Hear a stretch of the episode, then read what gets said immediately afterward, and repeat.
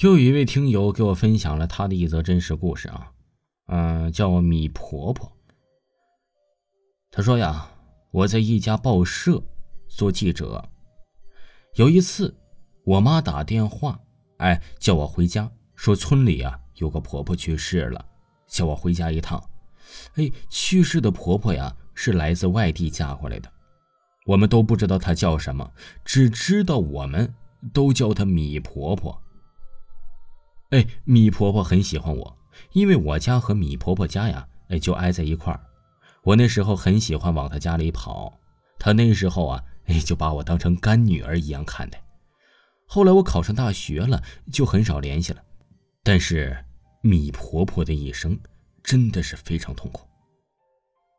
我一回到家里，爸妈跟我说，米婆婆生前的遗物里有一本日记，记录她年轻到老。一辈子经历过的经历和感受，还有一张照片这照片啊，是他儿子米婆婆年轻的时候嫁到了我们这边的一个村庄。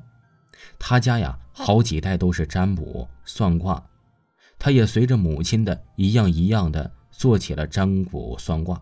就是因为她帮过很多小朋友，看过一些疑难杂症，哎，都是一些非常奇怪的病。哎，是一种就是科学难以研究的病症。他是用糯米放到碗里，然后一边念着一些听不懂的咒语，米变黑了，然后小朋友第二天就痊愈了。后来啊，因为一件事情，他的人生彻底改变了。故事开始，呃，村里啊有户人家的小女孩高烧不退，好像中了邪一般，去了好几家医院看去都看不好。只好去米婆婆家呀看看，是不是遇到了什么不干净的东西。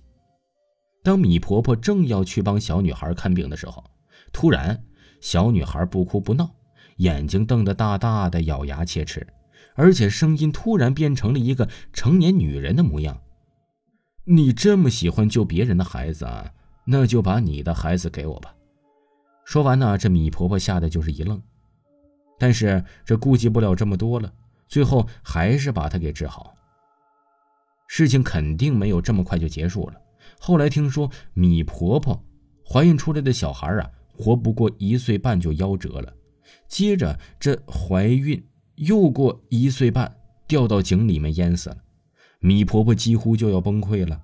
她想起了当时小女孩对她说的话：“第三个出生的小孩，她丈夫又出车祸死了。”后来呀，这个小孩有一次哭得不停，他估计也知道这是命运捉弄的，想到他也可能活不到一岁半了，他都准备想和他小孩啊一起跳河自杀。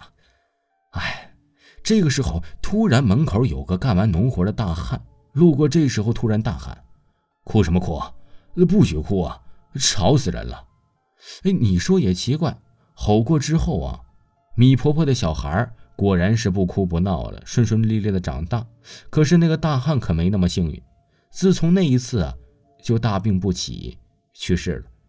米婆婆带着她的儿子上山去拜他，而且跟他说：“这是我们的恩人。”后来呀，他的儿子正好顺利的考上了高中，也就没有在家住了。这每过一段时间，他儿子都会给他寄一张照片回来。让他看看这外面的变化。照片里的他呀，站在门口笑着看这个镜头。哎，可是这个笑却很奇怪，但是就是说不出来。直到他读大学了，反正我是从来没有看过米婆婆的儿子。要不是有照片的话呀，我还真不知道米婆婆还有个儿子呢。当我看完米婆婆的日记和经历，已经晚上九点多了。当我再想看看米婆婆儿子的照片的时候啊，照片里的他呀，就都是对着我笑，笑得很奇怪，我也说不上来哪里奇怪，而且模模糊糊的看的不是很清楚。我就去大厅灯光很亮的地方，当我对着灯光再看这照片的时候啊，吓得我赶紧把照片扔到了地上。